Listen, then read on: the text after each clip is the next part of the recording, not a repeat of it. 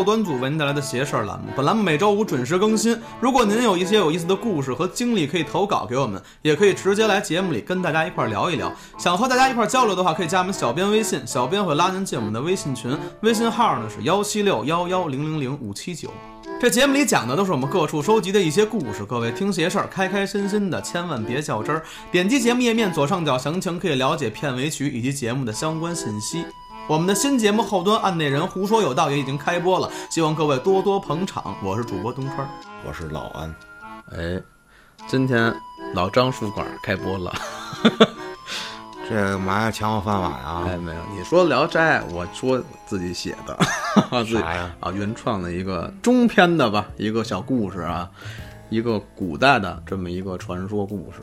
胡编的呗。哎，也不是全胡编啊，啊，其中有很多的事儿啊，我也是听也是看，里边有很多老故事，一些民间传说，老人给我讲的一些故事啊什么的，我把它糅合在一起，然后再加上我的艺术加工，哎，完成了这部鸿篇宏伟的巨著啊！我这故事啊是辛辛苦苦写的啊，这有版权的啊，而且这故事跟其他故事不一样，你们随便在网上搜去啊，搜不着。你们要是能搜出来，以后我就再也不叫大胖子了。我搜不着啊搜不着啊。大胖子坐实了呗，就是。来吧，行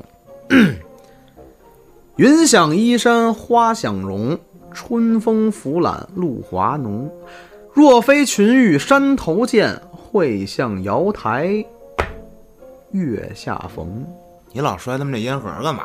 这不是摔别的，怕太吵了吗？跟弄得跟真的似的。哎，学说这么两句唐诗，这首诗也有来头啊，李白的一首，写给贵妃的。这首诗整体啊，描绘的就是一个“美”字。哎，咱们的这部书就叫《张子美你上来连人名儿你都不换啊？》啊，抄人家雍正家的。我还还不是这，我还这我还听了，这还不是那跟那也没关系啊，这名儿是我编的，不是那个《童林传》里边那个张子美啊。《童林传》，风流美善仙，张鼎张子美。哎，我这个张子美跟那个张子美有本质的区别为啥呢？啊！你们往后听啊，后边跟你讲。说这个清朝嘉庆年间嚯，够老的呀！是吧？嗯，那个年代啊，正好是清朝的分水岭。从那会儿开始，清朝就开始整体走下坡路了。哟，东川老师，我记得你这不是历史啥也不懂吗？还特意百度的行行行，没白这个做功课，啊！当然了，姐写故事嘛，都敢出来说历史了，嗨，道爷呼死你！没事，大爷不知道，偷偷的。说这山东九州一百单八县，其中这个济南府章丘县出大葱，哦，不是 说说岔，干嘛呀你？你是照着百度念的吗？啊，说这县城之内啊，当年有这么一家小客栈，嗯，这客栈名字叫有才，有才客栈。一楼呢卖些个吃食，炒俩菜也行；二楼也能住店，这么一个不大不小的这么一个小店。啊，掌柜的呢姓张，名就叫有才，张有才你们家祖先啊。这么说，其实对自己好像不不是很有利，怎么这张有才不是好人呗？是他是好人啊。啊，年纪呢二十过五，二十五六岁。哎，自幼父母双亡，八岁不到沿街乞讨，这要着饭呢。路边来了一老头儿，看见了，过去跟他说：“乞儿啊，就是乞丐的乞，儿子的儿啊。你们不知道，给你们科普一下，乞儿啊，过去都这么称呼啊。儿啊，说乞儿啊，你叫什么呀？为何沿街乞讨啊？父母何在呀？哎，张有才跟地下哭啊！我叫张有才，啊，七岁我爸妈都死了，我 要饭要一年了。我说能活到现在呀，都靠着路人见我可怜接济我，才落得这么一条活命。但是今年秋收不好，我也已经三天水米未进了。大葱没弄出来，啊，据说章丘的葱能长得跟树那么高。我天！哎，老人听完之后啊，沉吟片刻，哎呀，低声呼唤：“孩子呀，孩子呀，你可否愿意谋一份差事啊？”我这儿倒是有一份差事，虽然没有工钱，但也不至于冻饿在这大街之上啊。”哎，张有才一听，吧嘚儿就跪那儿了，爹，我去，没有啊，连忙下跪磕头。哎呀，救命之恩呀！三天了，一孩子不吃不喝，七八岁的孩子眼看就饿死了。这个老头呢，姓孙，在这当地啊有这么一家小饭铺，哦，平时给人煮个面呀，炒个小菜啊，想喝酒呢，也有那些个不是特好的酒，都是那些个勾兑的，是吧？那会儿啊那会儿要能勾兑已经很牛逼那了。地儿勾兑能卖上天价去。虽说是也挣不了几个钱，但是一个六十多岁的老老逼得子老头儿啊，什么东西？也够自己嚼咕了啊，够活着了。这个当年八岁的张有才啊，跟着这个孙老头儿来到店里了。这老头儿啊，帮他换衣服呀，帮他洗头、洗洗洗澡啊，是吧？虽说不是什么富贵之家吧，但好歹收拾的个干净利落，像个人了。哎，像个人了。梳洗完毕之后啊，这孙老头儿就跟这个有才说：“说孩子你呀，以后没事帮我干点零活儿，剥个蒜呀，打个水呀什么的。说去吧，去把那那几张桌子给我吃了，把不是什么什么东西？把那几张桌子给我擦了啊！哎，张有才小孩儿七八岁过去擦桌，也不会干别的。小孩儿嗯，自打这之后，哎，这个张有才别看人小，但是真卖力气。嗯，怎么之前一直要着饭呢？这好歹有有屋檐可避雨了呀。嗯，真卖力气。对这个孙老头啊，也十分的敬重，毕竟是自己救命恩人嘛。而这个孙老头呢，对这小张有才也是十分的疼爱，自己出去买菜拉货呀，回来肯定得给他带点小玩意儿、小零嘴儿什么的，就拿这个张有才呀，就当自己的亲儿子一样养着。啊，虽说表面上、名义上，哎，这两个人是主仆的这么一关系，嗯，但是这两个人的关系却亲如父子。哦，哎，时过境迁，张有才一晃二十三四了，老头儿也七十多了老老头儿啊，长寿了，很长寿了，已经是。对，这天，张有才早上起来，照常去开大门准备早饭。哎，但是今天自己出来，孙老头没出来，因为平时这孙老头年纪大了嘛，较少，起得比他可早。哎，今天怎么还没起来呢？赶紧就到这孙老爷子门口了，轻轻的一拍门：“东家，吃早点了，东家。”嗯，连喊了这么四五声，屋里没人应答。哎，有才赶紧推门进去了，走到这个孙老头床前，哎呀，就看见孙老头面如菜色，嘴唇泛白。有才赶紧拿手一探这老头的额头，哎呦，手都给烫起泡了。这马上就该隔离了，哦，我都没想到，对吧？哎，发烧了，发高烧了，拿手轻轻的晃这个孙老头啊，低声的呼唤：“东家，东家，你赶紧怎么了？”哎，孙老头慢慢的才把眼睛睁开，长舒一口气：“哎呀，我得新冠了，那个，哎呦，那张有才直接就滚蛋，滚门儿去医院。消毒。没有啊，老头长出一口气说：“你可是有才吗？”啊，我是有才呀。啊，对，是我呀，东家，您生病了吗？我我给您找大夫去呀。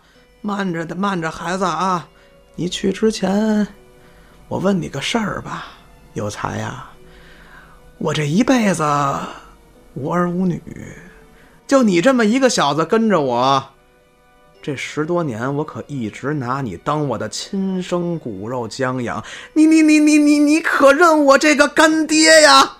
认吧。哎呀，有才听完之后泪流满面，双膝跪倒，砰砰的磕头，高声的呼喊：“爹呀！”哎，我一猜你得答应，我的爹呀！哎为什么要说这个呢？章丘嘛，山东嘛，还倒个啊，说爹呀，这还有什么可说的呀？若不是您将我拉扯长大，我早就饿死在街头了呀！孙老头长叹一声：“好儿子，我你大爷！我也算是死而无憾了。儿啊儿啊，去吧，请大夫去吧。”张有才磕完了头，安顿好了孙老头，转身就奔着医馆跑，请来了大夫。到了家里也是望闻问切呗，在屋里头就跟这有才跟老头说啊，老爷子也没什么事儿，啊，吃几副药调理调理就好了，没什么事儿。开了点药单子啊，上面有什么伟哥呀，什么啊，反正开点药。有才千恩万谢呀，拿着单子说：“哎呦，太谢谢你了，大夫。”大夫出去了，有才跟着也出去送送人家呀。而这刚一出这房门，大夫就停下了，给有才拉过拉到身边，低声的跟他说：“准备后事吧。哎，老头子最多也就能活七天，想吃什么就给他吃点什么去。开的这药方子呀，全都是些个清热去火的药嗯，美国大伟哥嘛，啊，吃不吃也两可啊。赶紧准备后事吧，到时候别抓瞎。哎呀，听完有才当时就哭了，哎呀，立马就深施一礼啊，说：“哎呀，谢谢谢谢大夫，怎么呢？这是好大夫，有医德，是吧？”没当时就说 你这 名儿就死，啊！老头重病在床，医生一把脉，死掉了。老头当时就死了。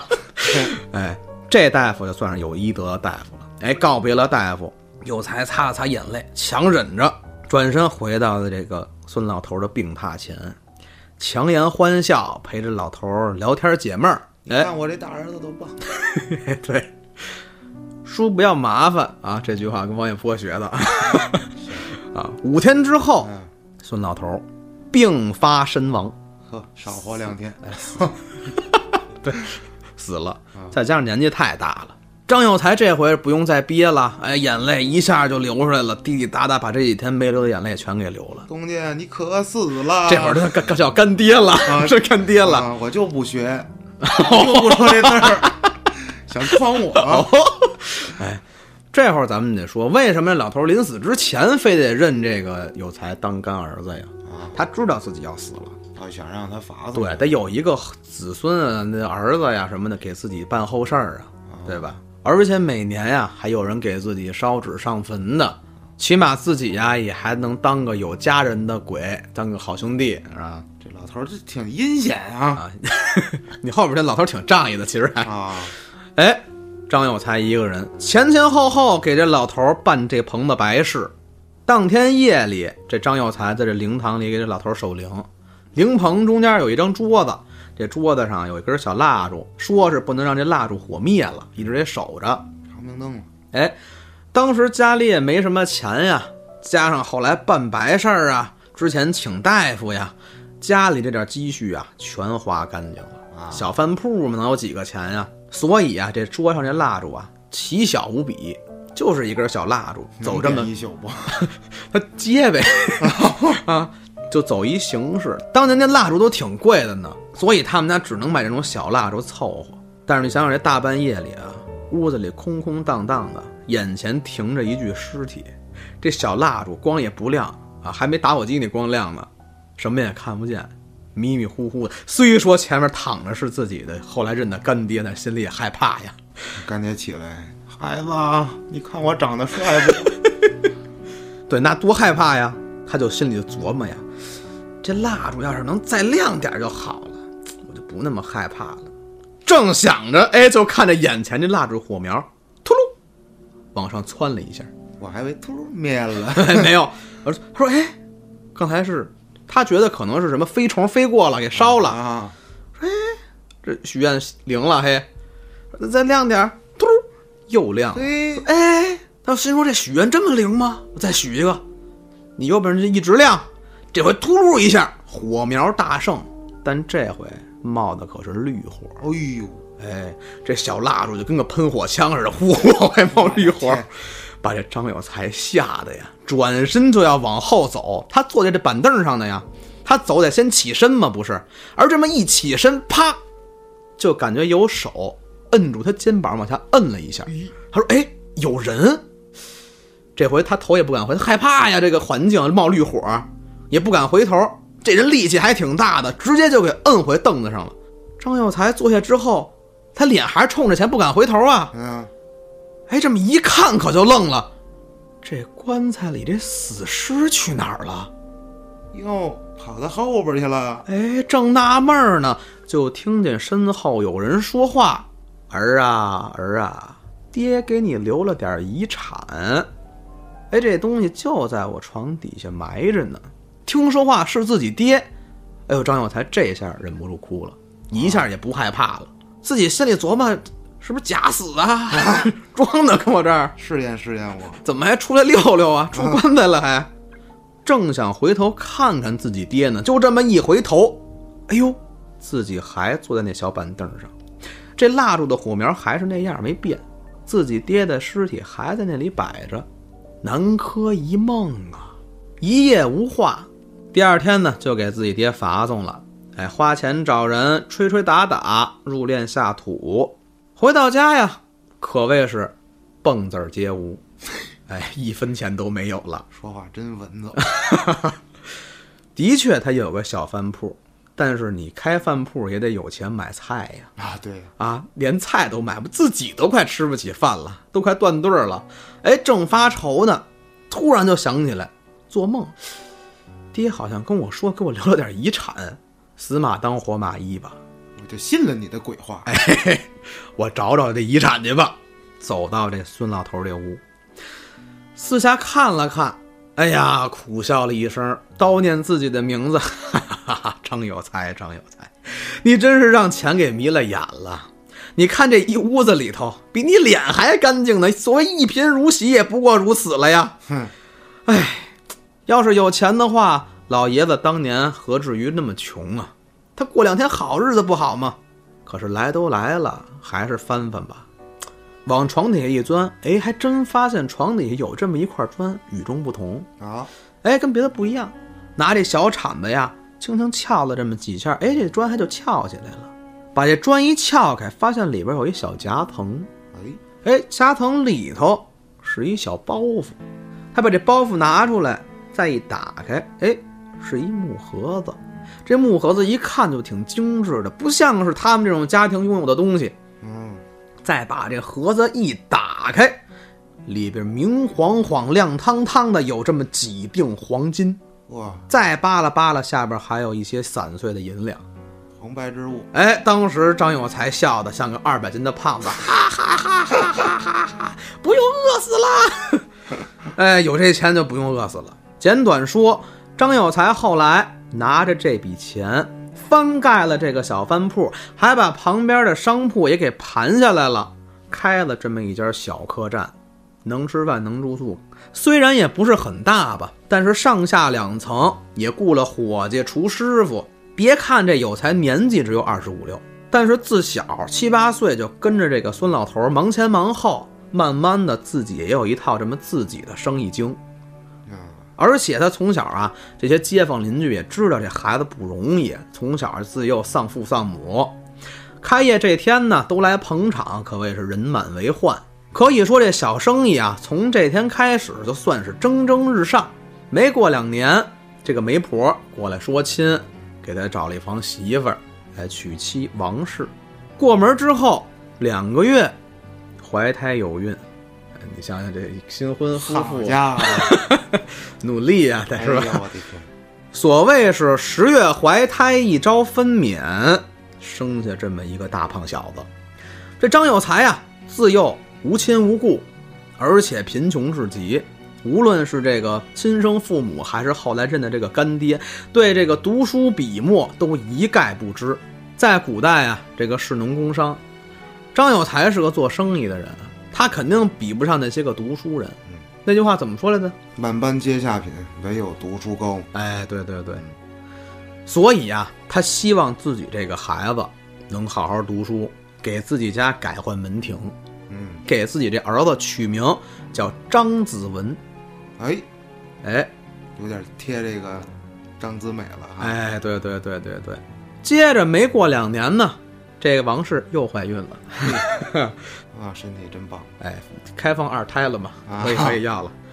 这王氏啊，又产下一子，想着大儿子叫张子文了，所谓文武双全嘛。啊哎，给自己二儿子取名叫张子武。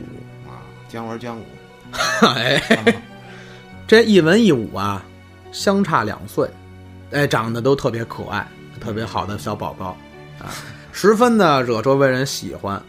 然后这个张有才啊和王氏和自己媳妇儿啊，虽然也没读过书，也算是个粗人吧。嗯，但是平日里呢，就是忠厚老实。他们就教育自己的孩子呀，说以后你得懂礼貌、树新风，要做优秀的少先队员。等这个老大张子文哎六岁的时候，这张有才就给他送学堂去了。平日里啊，这个张子文这老大调皮捣蛋，但是今天就马上上学去了啊，马上要走了。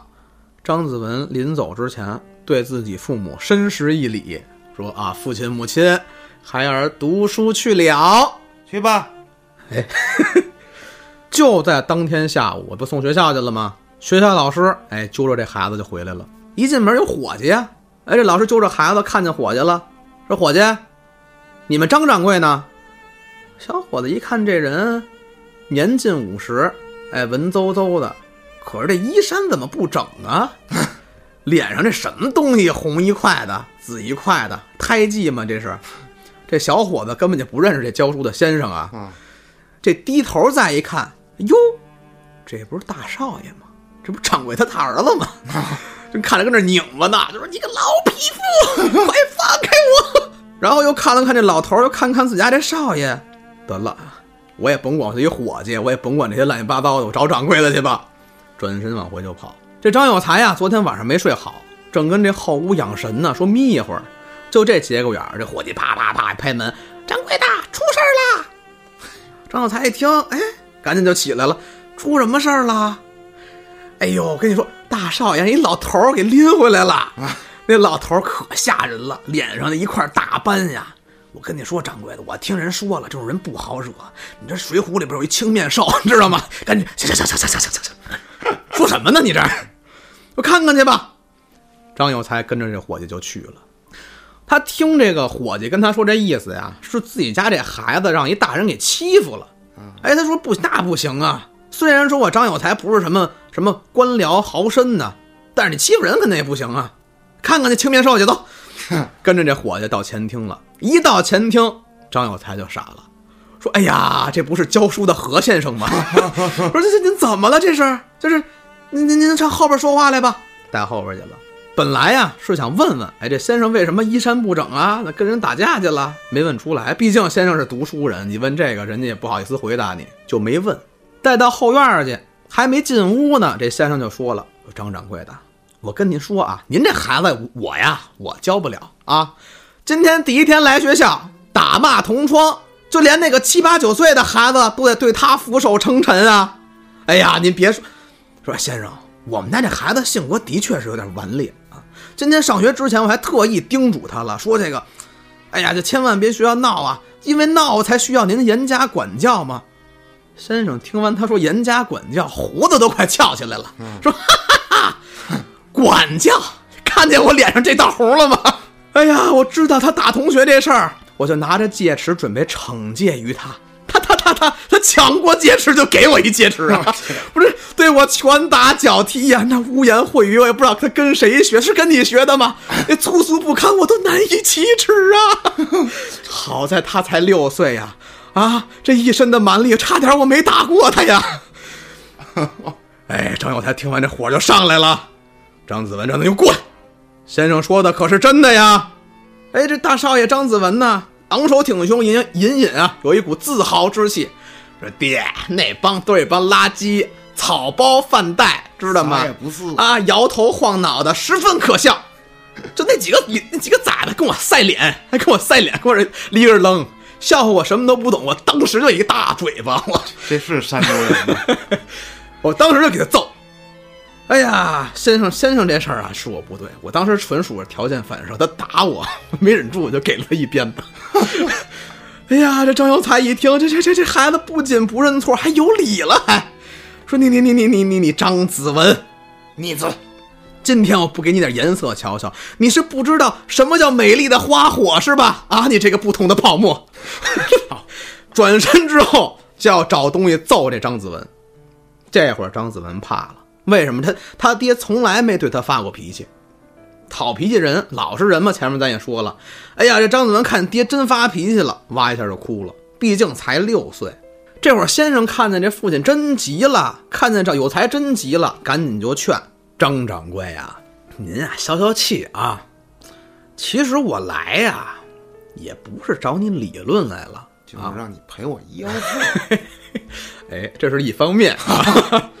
张有才肯定不干，说先生您别您别劝我，今天我非非弄死他。倒霉孩子，我们张家的人都是那些个忠厚老实的人，怎么能当那些个地痞无赖呢？我小时候要饭出身，我跟你说，先生开始聊自己的身世。他说：“去去去去，您别聊这个了啊！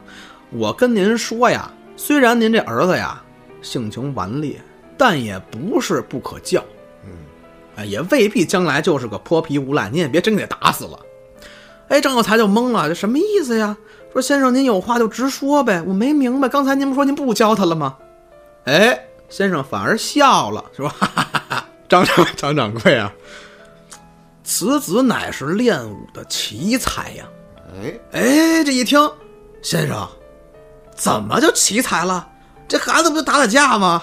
是不是怎么就练武奇才了？那谁打架谁都练武奇才呀？哎，先生又笑了，说张掌柜啊，子文今年才六岁，我愣是差点没打过他。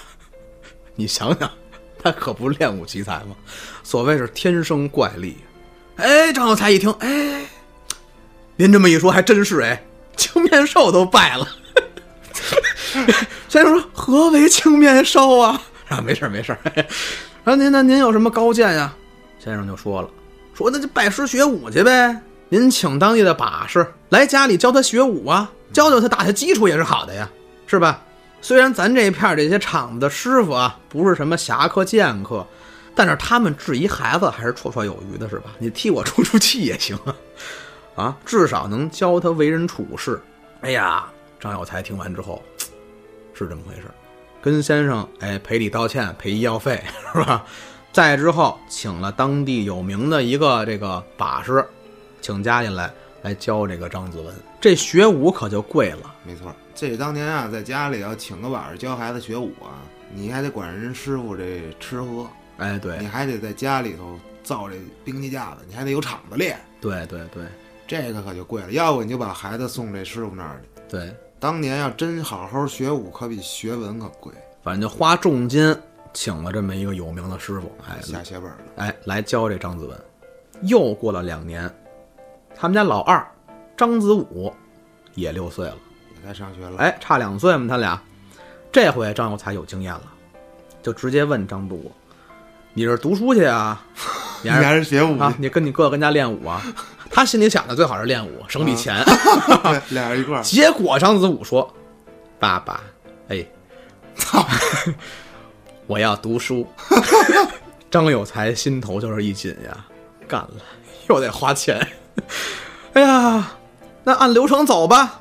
你当老师，我送你去学武去。回来啊，你去吧，去吧，去吧。送老何那儿去啊，又送这个老何先生那儿去了。这第一天呀，这先生也提心吊胆的。真他挨揍啊！阎王他弟弟来了。哎，别说这张子武上了几天的学啊，先生就发现这张子武跟他哥哥完全相反。嗯，这学习功课呀，一点就透，懂得举一反三，特别的聪明。就这么学了一段时间，深受这先生的喜爱。而且先生经常给这个张子武啊单独开小灶，把一些大学问、一些不是他这年纪该学的东西都教给他。什么奇门遁甲啊，八字儿啊，那梅花易数，那玩意儿是先生先生教的吗？那玩意儿，成我爷爷了？我操，爷爷张子武啊？没，那不是啊，嘉庆年间的事儿。那你也够老的了，我也已经快死了，我给你留了点财产。我，反正到最后，张有才这俩孩子，大儿子张子文一身怪力啊，练武奇才。二儿子张子武聪明伶俐，酷爱读书啊，挺牛逼的，俩名起的反着来。而此刻呢，张有才并没有觉得这件事儿有什么不妥，就取这名这事儿啊，就是他觉得这名字呀，挺取长补短的。自己大儿子张子文太过刚强了啊，而这二儿子这个张子武啊，又太过文弱了。一个叫文，一个叫武，哎，反而是调和了一下他们的性格啊。咱们这时间又得往后跳一跳了啊！一晃过去九年，哦，这个时候张子文十七岁，六岁学武，到现在算是小有所成，可谓是打遍周边各县，罕有敌手。打遍街，骂遍巷，成为了个痞子。哎，大痞子张子文啊，学得了这么一身的武艺。所谓刀枪剑戟斧钺钩叉，样样精通。哎，这师傅也教他如何的为人处事，也让他不要意气用事。这老二呢，张子武，哎，今年十五岁，跟随这个先生这个老何啊学习这文化，什么毛概呀、历史啊、高数啊、微积分呀。哎，别说，成为了当地有名的一天才，小小天才科学家啊！妈妈手表那个，经常有人出钱给这个张子武，让他做对子。但是这是后话，咱们下集再说那个。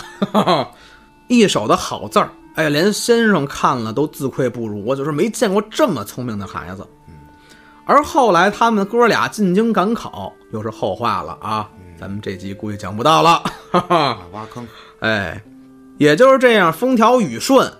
张有才这会儿也快四十了，还挺年轻的啊。哎，是挺年轻的，但是那个时候也算是一个啊已经老了，对生意，其实一直也不错，也算是一直也挺平稳的，也挣钱，也有很有些个积蓄了，自己也不用怎么打理，养了一些人，管理的井井有条的。而就在这么一天的清晨，张有才的媳妇儿王氏突然呕吐不止，头昏眼花。上身了，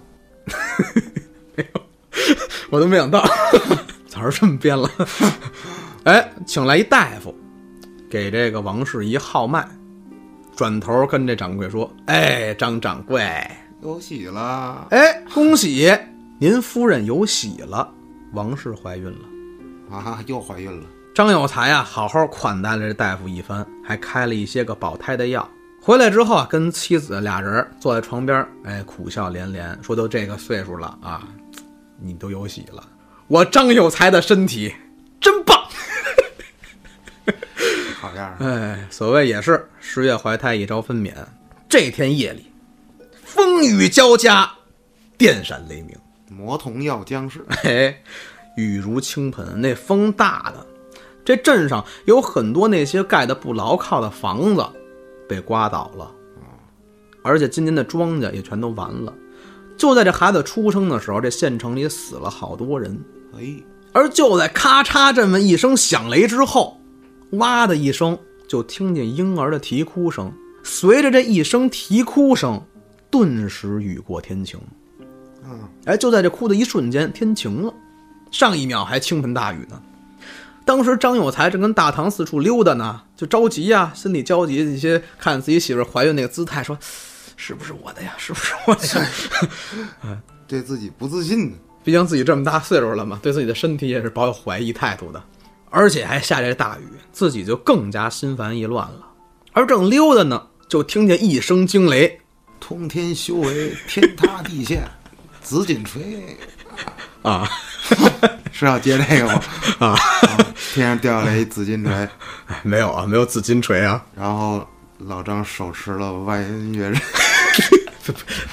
来来来来来，哎，这一声惊雷过后，雨过天晴了，就是这瞬间乌云就散开了，露出这满天的星辰。当时是夜里嘛，哎，张有才就看着这天上的异变，纳闷呢，跑过来一伙计，就之前那个青面兽那伙计，跑过来，掌柜的，那什么，您过去看看去吧。你你这话里有话呀，你怎么说话这么顿塞呀？赶紧说赶紧说，这伙计也是满脸为难。您过去看看去吧。哎呀，这早知道当时不提青面兽了。哎，这张有才一听更懵了，什么什么情况呀？生一青面兽，哎，头前带路，张有才跟着伙计来到了这偏房，推开房门，看见满天的乌云，啥东西？你那出门那哥们儿，哦，我都没想到哎你这脑子，啊！张有才一推开房门，就看见接生婆跟那儿洗手呢。哎，这嘴里叨叨念念：“阿弥陀佛，阿弥陀佛，善哉善哉，阿门，武则天，圣母玛利亚。”一通嘟囔。张有才一听什么乱七八糟的，刚才为何嘴里叨叨念念呀？就我的妻子和儿子，是不是有什么变故啊？怎么了？接生婆一听见张有才说话，把手放在空中愣了半天，哇的一下就哭了。哎呀，转过身就说：“张掌柜呀，张掌柜，我我我我我，你你你你你，哎呀，你看看就知道了。哎呀，吓死我了！看什么呀？就在那竹篮里呢，你自己看看去吧。张有才这才转身走到桌子旁边，定睛一看，就看这竹篮里头躺着一个好像是人的东西，啊，这皮肤上一块一块的都是斑痕，啊，都是那种大胎记。好家伙，哎，再看这人的脸啊，鼻孔外翻，哎呀，满脸的绒毛，哎，下嘴唇包着上嘴唇，奇形怪状的那么一张脸，我的天！可唯独这一双眼睛，哎，这个到处滴溜溜乱转，炯炯有神的，但是却显得更加的恐怖了。你想想，一张脸，一怪物脸，长一人眼睛 这就不是青面兽了，这往赤发鬼去了。啊！这会儿这个张有才就说：“这这这这什么玩意儿啊？这什么东西啊？”这难道是我儿啊？哎呀，您别问了，这就是您儿子。老张此时感觉头顶一阵绿光划过，啊，真是太丑陋了呀！这接生婆啊，这会儿就跟这张有才说：“要我说呀，您就把他给埋了，找这么一后山你一扔，大奶奶醒了，身子虚弱，看见就不得吓死过去呀？是吧？这这那那么难看，你留他干嘛使啊？”可张有才听完接生婆这么一说，啪的一拍桌子：“你这妇人！”好毒的心肠啊！我张有才的儿子，无论丑无论美，那都是我儿子。你你你岂有此理呀！把张子文叫过来了，大号练武那个，把把把他给我轰出去！哎，接生婆一听，得了得了，您呀，您就您就这么一听，哎，我就这么一说，您儿子呀，张张子文，我知道，一身疙瘩肉嘛，是吧？啊，四六岁把先生打了，我知道，我知道，我走了。您啊，您好好琢磨啊，长成这样。这孩子是人是妖怪，那都不一定哦。说闲连话，哎，走了。这接生婆嘴也不干净，说完便宜话，一溜烟就跑了。这张有才呀，又转身走到这竹篮跟前了。哎呀，看了看这篮子里的孩子呀，而就在这个时候，这孩子的眼睛也看向了张有才。嗯，哎，这一双小眼睛滴溜溜乱转。也可能是这张脸衬托的，这双眼睛显得就更加有神了。哎，这会儿张有才看着他也不那么害怕了，就这眼睛，只看眼睛还挺可爱的。哎，张有才这会儿有胆子了，哎，伸手就把这孩子给抱起来了，左看看右看看，感叹呀：“你这小子呀，哎，浑身哪儿哪儿都不像人呢，哎，就这双眼睛长得像个人。嗯，哎，你大哥张子文一身武艺。”你二哥张子武一身学问，你长成这样，你该叫什么好呢？叫张东川，不能我多精神呀，我多钝呐！是啊，哎呀，张有才抱着孩子四处转了转，你长得如此丑陋，那我就延续咱们家的这个作风吧，你就叫张子美。讲完了，讲完了。这故事啊，慢慢我就给你们讲完了就完了。这一集肯定是讲不完了。嗯嗯，这张子美书胆呗。嗯，这书我起名叫张子美。第一集从头到尾提了一嘴，哎，就说明咱们的主线刚要开始。那这老张书馆今儿就关张了呗？啊，下次再开，明明年吧。啊，一年一集。哎呦我的妈！行了，到这儿咱就关门了，关门了啊！收盘子去。那这集觉得东川讲的怎么样啊？多给他来点意见啊，喷一喷他之类的。我们需要努力啊。然后听直播的朋友，我一直想问你们一个问题：那天我讲的脱口秀好笑吗？哈哈哈哈哈！问了一宿，因为我前面问他们了，我说那我讲这好笑吗？他们有的我不知道真的假的吗？问完之后，我后边无论讲什么，只要我讲的我说话了，给他们吴亦凡在下边哈哈哈哈笑死我了，哈哈哈哈笑死我！他打字啊啊！这多棒的听众啊！我讲鬼故事，可是我哎，这不听直播的朋友一脸懵逼，不知道你说啥。所以没事的时候，我们要直播了，赶得上就进来一块玩会儿。对，给你不一样的惊喜。对，得了，今天就聊到这儿吧，各位，咱们下期再见，拜拜下期再见。